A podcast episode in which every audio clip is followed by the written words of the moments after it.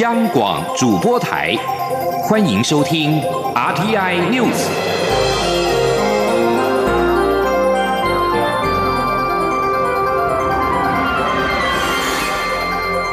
听众朋友您好，欢迎收听这节央广主播台提供给您的阿天 News，我是张顺祥。首先把新闻焦点关注到是豪雨将袭击全台，蔡英文总统调整行程视察水利设施。受到梅雨封面以及西南气流影响，中央气象局今天针对十八个县市发布了豪雨或大雨特报。蔡英文总统今天也取消了原定的行程，改前往桃园市跟嘉义县视察水利设施，并且强调中央各机关都都已经动员准备。央广记者欧阳梦平报道。蔡英文总统十一号上午先到桃园市参访观音区树林里自主防灾社区，并视察南坎印象大桥河川整治成果。下午则将转往嘉义县视察柴林角抽水站预定地以及中埔公馆志洪池。总统在视察观音区树林里自主防灾社区时表示，为了应应豪大雨来袭，中央应变中心已经二级开设，各机关都已开始准备。总统说：“因为这个好大雨特报的发布，那整个中央呃各机关都动员起来，那我们地方也都开始进行准备嘛，所以我们今天就是到桃园来看一下这整个准备的情况。”蔡总统稍早也在脸书上提醒民众，梅雨封面来袭，一起做好准备，严防大雨。他表示，根据中央气象局最新资讯，今天台湾各地受梅雨封面及西南气流影响，持续有雨势，部分地区有局部大雨发生的几率，请大家特别注意雷击、强阵风，山区要慎防坍方或落石，低洼地区则要慎防淹水。蔡总统指出，政府部门正严阵以待。他今天也调整了行程，会视察水利设施，确保防救灾准备状况无虞。中央广播电台记者欧阳梦平在台北采访报道。而根据中央气象局今天上午发布的最新预报，目前封面已经抵达中台湾，并且逐渐的往南台湾前进。气象局已经针对中南部地区发布了豪雨特报。继续把新闻焦点是关注到二零二零总统的初选，民进党总统初选进入到最后阶段，投入初选的行政院前院长赖清德今天持续的进行壮大台湾车队游行，一早从新竹一路北上，将直奔台北凯道。针对香港反送中抗议如火如荼展开，赖清德再次呼吁台湾民众不要置身事外。若台湾不想成为第二个香港，请大家接到民调电话的时候，坚定支持赖清德。同时，赖清德也向北高市长柯文哲跟韩国瑜喊话，呼吁他们公开的宣誓反对一国两制，共同守护台湾民主。记者刘玉秋报道。民进党总统初选民调进入第二天，投入初选的行政院前院长赖清德持续进行壮大台湾车队游行。一早在新竹天宫坛参拜后，从新竹一路向北到桃园、新北，最终将停进台北凯达格兰大道，结束三天车队游行。赖清德在新竹参拜时，针对香港反送中游行，再度呼吁台湾民众不要置身事外，要一起声援香港，请大家接到电话时冷静思考。若台湾不想成为第二个香港，请支持赖清德，才是最有能力捍卫台湾民主的人。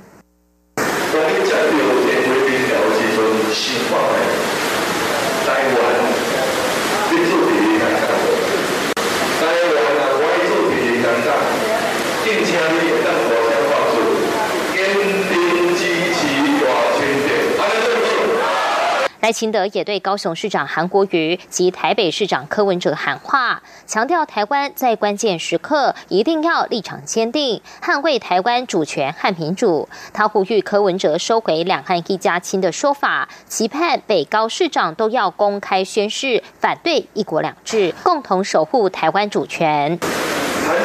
心急应该爱上柯市长的话，绝对发配，绝对不有哦，用用包围起定。我应该来建设反对一国两制，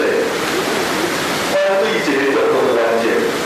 反对台湾加入第二个香港，大家共同守护台湾的主权和民主，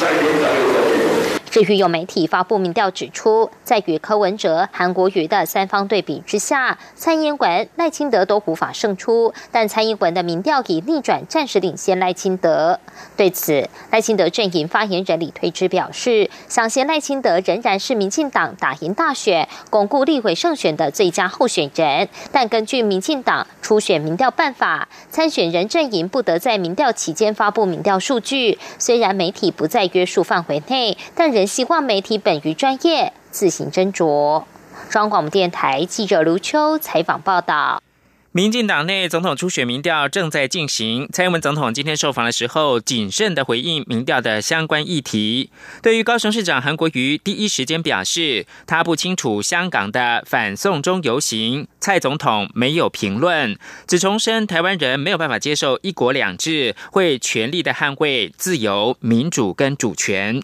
记者欧阳梦平采访报道。蔡总统十一号上午到桃园市参访观音区树林里自主防灾社区，在受访时被问到如何看待高雄市长韩国瑜被媒体问到香港反送中游行时，说他不知道，在网络上遭到批评一事。总统表示，韩国瑜不了解、不清楚是一回事，但他的立场很清楚，就是台湾人无法接受一国两制，一国两制在香港的实施也证明没有成功，香港人。认为在一国两制下，自由、民主及人权都没有达到他们的期待，甚至有若干程度被压抑。因此，他重申，台湾一定要全力捍卫民主、自由及人权。总统说。所以，呃，我们在台湾的人更应该哦，呃，珍惜我们现在有的民主的生活方式，还有我们对人权的保护啊，跟尊重。嗯，最重要是我们的主权呢，我们一定要全力的来捍卫啊，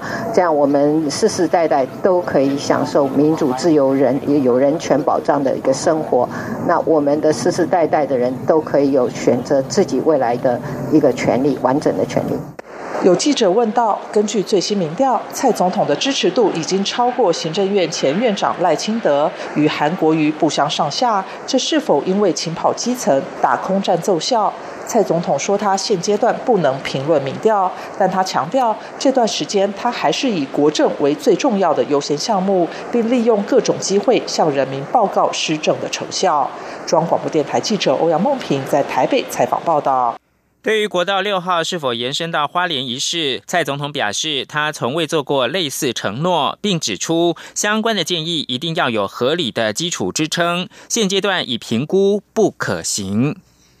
而在国民党方面，党中央今天上午召开了总统初选同志座谈会。红海董事长郭台铭亲自的出席会前受访表示，初选起跑前，党中央一定要把初选的机制讲清楚，通过之后不能再改。他也重申，一定会坚持初选纳入手机民调。记者刘品希报道。国民党中央十一号上午十点召开总统初选同志座谈会，红海董事长郭台铭、前台北县长周习伟、孙文学校总校长张亚中亲自参加。高雄市长韩国瑜委托前立委孙大千代表与会，新北市前市长朱立伦则由前立委高思博代理出席。党主席吴敦义也亲自出席，发表完简短致辞后便先行离开。其余参选人与党中央提名协调五人小组继续开会。吴敦义致辞时表示，祝福大家在公平的环境中能够脱颖而出，表现各参选人爱党爱国的情怀以及治理国家的卓越能力。郭台铭会前受访表示，他非常坚持制度的重要性，这是一切的根本。通过制度之后，大家就没有意见，不能再改。他今天就是来讨论制度建立的问题。党中央一定要在初选开跑前先建立制度。他说：“任何一个。”政府任何一个大的企业，任何一个组织没有制度，用那就是将来就会产生无穷的问题。所以我想，这个是我坚持制度。那我今天是来讨论制度建立，希望党中央能够支持制制度建立在前，而不是制度修改在后。这这是我的坚持。郭台铭十号受访时表示，由于国民党真正的初选办法还没有通过，因此不会签初选公约书，并呼吁其他参选人也不要签。对此，周习委会前受访时表示，签公约书跟初选规则没有关系，应该要有风度。他说：“我已经讲过了，这跟初选的规则没有关系啊。我们要选的是中华民国的总统，该有你自己的风度吧。周锡伟指出，每个选举的初选都应该有既定原则，就是获得最高民意支持的人出现代表参选。党中央在一开始便已定定游戏规则，也已经过中常会同意，一定要让民调公正正确的反映出来。对于郭台铭主张应该要设定民调百分之五的参选门槛，周锡伟质疑：穷人不能参选吗？有理想不能参选吗？他不能认同任何歧视、轻视、敌视的态度在初选。过程中发生。央广记者刘聘熙在台北的采访报道：美国联邦众议院军事委员会主席史密斯支持对台军售，外交部今天表达感谢之意，并强调未来将持续以务实态度以及互惠互利等原则，推动并且稳健的深化台美合作的伙伴关系。央广记者王兆坤报道。美国联邦众院军委会主席史密斯表示，他赞成对台军售。因为从威吓角度而言，最好方法就是让中国知道任何对台军事企图的成本过高，让中国放弃这条路。外交部对于支持台湾的相关发言表达感谢，会持续与美方保持密切沟通联系，稳健深化台美合作伙伴关系。外交部发言人李宪章说：“外交部对美国国会跨党派议员以不同的方式展现对台湾的友谊与支持。”表达诚挚的谢意，我们会秉持务实的态度及互信、互惠互利的原则，持续推动与美国的双边关系。外交部重申，美方高层近来多次公开反对中国恫吓或以武力威迫台湾人民，并重申对台安全的一贯坚定承诺。我政府将善尽区域成员责任，持续加速国防投资，强化自我防卫能力。以面对不断升高的军事威胁，也将与美国等理念相近国家携手合作，共同捍卫双方共享的民主价值。中央广播电台记者王兆坤台北采访报道。继续把新闻焦点关注到香港，香港政府面对百万人游行反送中，仍强推逃犯条例修正案。十二号在立法会二读，有香港民众发起十二号罢工罢市，表达抗议。已经有超过一百家的商号跟团体宣布响应。根据香港电台报道，中学校长会发表声明，指极度关注当下香港因为修订逃犯条例出现的社会争端，以及对学生身心发展。的影响，中学校长会不赞成师生以罢课表达诉求，同时申判政府暂缓立法，广泛的聆听民意，避免社会对立恶化。对于有市民发起罢课罢市，香港的行政长官林郑月娥今天回应时说，部分人为反对条例，呼吁做出激烈行为。面对这些重要的法律议题，把青年人推到前面做激烈的行为，任何文明社会也不愿意见到。而美国国务院则是表达对香港逃犯条例的严正关切。发言人欧塔加斯十号表示，一国两制框架持续遭到侵蚀，影响到香港在国际事务中的特殊地位。美国联邦众议院外交委员会的主席恩格尔也发出声明，担忧逃犯条例修正案可能会严重的损害到香港的法治跟自治。继续把新闻焦点关注到是英国，英国保守党的党魁战十号正式开打，十名候选人参与角逐。前外相强生和现任外相韩特最被看好能够打入最终的二人决战的名单，获胜者将在七月底接替梅伊出任首相。有意参选保守党党魁者十号报名，每名候选人需要有八名议员的支持。接着由三百一十三名保守党的议员在十三、十八、十九、二十进行一轮轮不记名的投票，直到剩下最终的两个人。两名候选人在六月二十二号由十二点四万名的保守党的党员投票，结果预料在四个星期之后，也就是七月二十二号当周揭晓。以上新闻由张顺祥编辑播报，这里是中央广播电台台湾之音。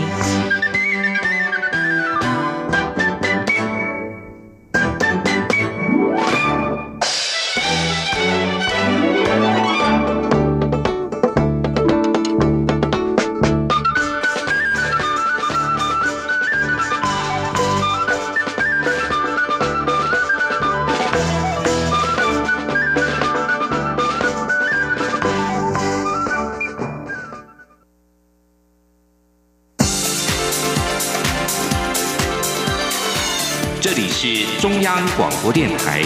台湾之音，欢迎继续收听新闻。各位好，我是主播王玉伟，欢迎继续收听新闻。关注美洲贸易战，由于美中贸易谈判陷入僵局，美国总统川普十号表示，如果他无法在二十八号、二十九号的二十国集团高峰会当中与中国国家主席习近平就贸易会谈取得进展，他准备对中国寄出另一轮惩罚性关税。目前中方尚未证实有相关的会谈。川普是在五月十号把两千亿美元的中国商品关税提高到百分之二十五，并且采取行动要对另外的三千亿美元商品寄出关税措施，而北京则是锁定六百亿美元的美国商品采取报复性课税。另外，滴酒不沾的川普十号还谴责法国对美国葡萄酒课征不公平关税，并且再度扬言要对法国葡萄酒课税。川普政府在去年宣布对欧盟进口的钢铁和铝制品课征关税，引发双方的贸易争端。美国和欧盟正在就贸易问题展开谈判，但是欧盟官员已经表明不会讨论到农产品的问题。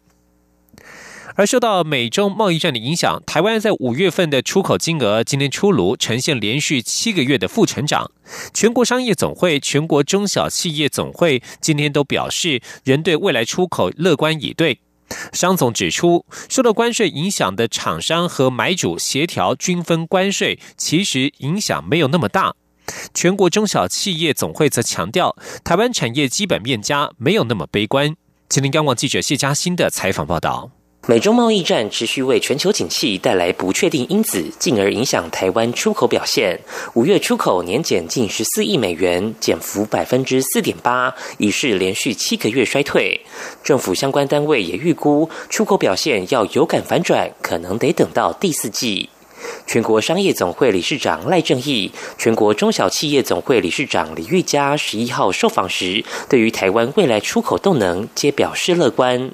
赖正义指出，虽然台湾出口受到贸易战影响，出现短暂微幅下降，但相信仍会慢慢恢复。除了美国大选即将展开，美国总统川普应会赶紧结束贸易战外，我国方面也受惠于贸易战的转单效应。同时，相关厂商也和供应链买主协调均分关税，伤害不会太大。他说：“真正所影响的大概是新的部分，但是据我了解，我跟很多业者讨论哈，加税名单里面的这一些企业，我有问他们啊，影响是有，但是不会很严重的。生产商吸收百分之三十，中间商百分之三十，到了美国之后，他们再吸收百分之三，所以呢，其实三方分配掉的。”伤害不是很大了。李玉佳则强调，这波衰退是来自美中贸易战造成的世界性经济变因，而国内厂商的报表各方面表现都还算正常，基本面仍佳。对于未来出口不用那么悲观，但仍是要紧盯局势，思考如何降低冲击，填补出口。中央广播电台记者谢嘉欣采访报道。而根据经济部最新统计，受到美中贸易战影响，台商回流投资的总金额已经突破新台币三千六百九十亿元。但何时才能反映在经济表现上？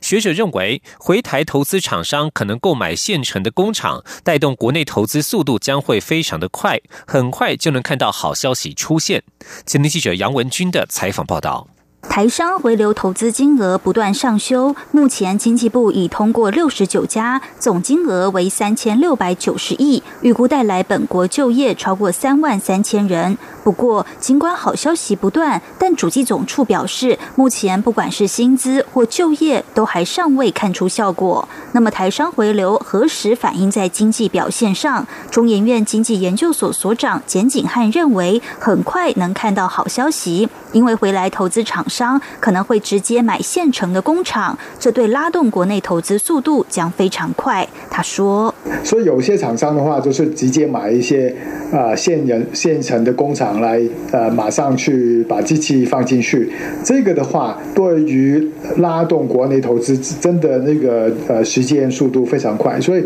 我想，今年今年的呃，如果说好消息的话，我觉得这是国内投资是一个一个呃相对好的消息。”中华经济研究院院长陈思宽也提到，台商回流短期效果是产能转移效应逐渐浮现，例如厂商会在国内借贷，对去化超额储蓄资金有帮助。他说：“对于其实去化这个台湾呃长久以来的这个超额储蓄的这个资金，其实也都是有帮助的。”不过，陈思宽也提到，长期产业转型则需要花时间，但只要开始做了，一定会产生影响。这部分可以乐观期待。经济部官员也指出，根据二零一九年第一季制造业投资及营运概况调查显示，第一季制造业国内固定资产增购年增百分之二十九点八，为二零一一年第一季以来最大增幅。其中又以电子零组件业持续扩建厂房及增购生产设备，年增百分之四十四点五最多，代表台商回流积极扩建厂房。中央广播电台记者杨文军台北采访报道。关注台湾的人才培育，为了协助大学提升博士级人才务实致用的研发能力，教育部近年推动产学合作培育博士级研发人才计划以及大学产业创新研发计划成果发表会今天举行。教育部表示，目前已经和国内约两百家企业及研发法人共同培育出近五百名博士级的研发人才。前天记者陈国伟的采访报道。教育部推动产学合作培育博士级研发人才计划，以硕博士五年一贯、博士四年模式，提供每位学生每年新台币二十万的奖助学金，再由大学与产业共同指导论文研究，并争取企业或法人研究经费，培育博士学以致用的研发能力。五年来，共有四百零七名博士生参与。大学产业创新研发计划，则是从这个学年度开始推动，由教授带领博士级研发人才，针对。对行政院五加二产业创新方案，与产业共同进行人才培育及创新技术研发。教育部会对每个计划案补助学校六百万元。教育部次长刘梦琪说：“这两个计划可以算是相辅相成，也就是一个计划比较着重在对这个博士生参与整个产业培育机制的时候，包含在奖学金上的支持，那包含在我们在整个学制上的一个啊有所协助。那在产研计划，它最主要的也就是。”去强化整个学校跟产业合作的大环境，让博士生在这里面更容易去做产业所提出来的题目，更容易获得产业对他们的指导，也更容易去取得一个实习上的机会。国立台湾大学研究生李佳颖参与产学合作培育博士级研发人才计划，他以学士职工博士的方式申请博士班，并参与临床前试验发展的药物传输系统实验室建制计划。他表示，目前经过一年的学习。在与不同厂商的接触与合作下，学到了许多在产业中才会面临的问题。尤其实验计划的思考方式与学术上有很大的差异，也让他学到更深入的药剂剂型设计应用。硕士跟大学部其实比较类似，就是你其实是一个被动的角色，你的学长姐或是你的指导老师跟你说，你可能往这个方向去做，那你就努力去做。你确实是在累积实务经验，可是你少的是你自己独立思考、去规划的能力。我觉得博士班他。培养的时间四年甚至到六年左右，它最大的差异就是在它可以让学生有独立思考的能力。教育部提到，未来将邀请科技部、中央研究院、经济部及大学共同筹组平台，针对博士招生、培育及毕业等三阶段规划相关策略，使台湾的博士培育制度更加完善，毕业后也能有更宽广的发展。中央广播电台记者陈国伟台北采访报道。关注医药消息。身体的小状况不可轻忽。舒田诊所肠胃内科主任医师康本初今天表示，有患者因为阴囊肿大来求诊，没有想到竟然是因为肝硬化造成腹水过多，进一步造成阴囊肿大。康本初提醒，腹水除了有外观问题之外，也可能会有细菌感染等并发症的风险，提醒民众不要轻忽。前天记者肖兆平的采访报道。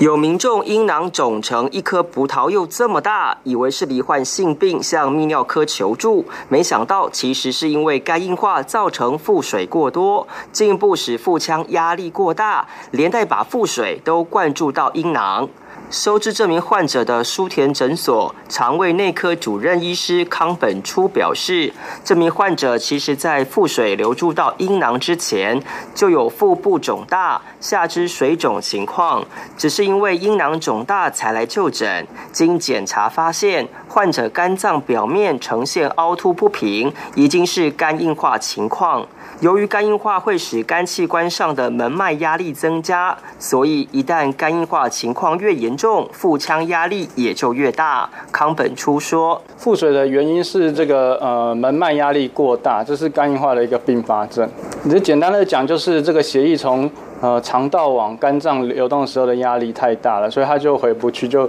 流到腹腔。之所以分享这起个案，就是因为肝硬化初期症状并不明显。康本初提醒，肝脏没有痛觉神经，一旦发现身体不适，往往都已经到了中末期。因此，只要有疲倦、体力变差、茶色尿、水肿等情况，就应该怀疑自己是不是有肝脏疾病。他说：“那像这这个病人是肚子越来越大，然后有下肢脚那个水肿，甚至有出现疝气、阴囊肿大。”那有一些凝血的问题可能会出现有出血、淤青，荷尔蒙的问题可能有男性女乳症、女性月经失调等，都可能跟肝硬化有关，应该要赶快就医查清原因。那该如何保养肝脏？除了戒酒或是查明是否有 B 肝、C 肝问题外，康本初也特别提醒肝硬化的患者，千万不要有便秘习惯，因为很可能下一步就酿成肝昏迷。他说。血液从肠道往肝脏流动流动时回流的时候，因为肝硬化的关系，解毒就是代谢能力或免疫力会比较差，那就可能会造成呃肝昏迷，就是肝硬化了之后会产生一种毒素留在体内会肝昏迷，或者是说会。呃，腹水感染这些并发症，医师提醒，肝硬化会增加肝癌发生几率，所以提醒民众要定期追踪肝脏的健康情况，日常生活也要规律作息，不乱服药物，以降低对肝脏的危害。中央广播电台记者肖兆平采访报道。关心国际消息。南韩前总统金大中遗孀，被视为南韩女权运动先驱的李基浩，在十号因为肝癌病逝于首尔，享其寿九十六岁。李基浩是南韩女权的先驱者之一，也是已故总统金大中的终身伴侣，并且积极支持丈夫对北韩的阳光政策。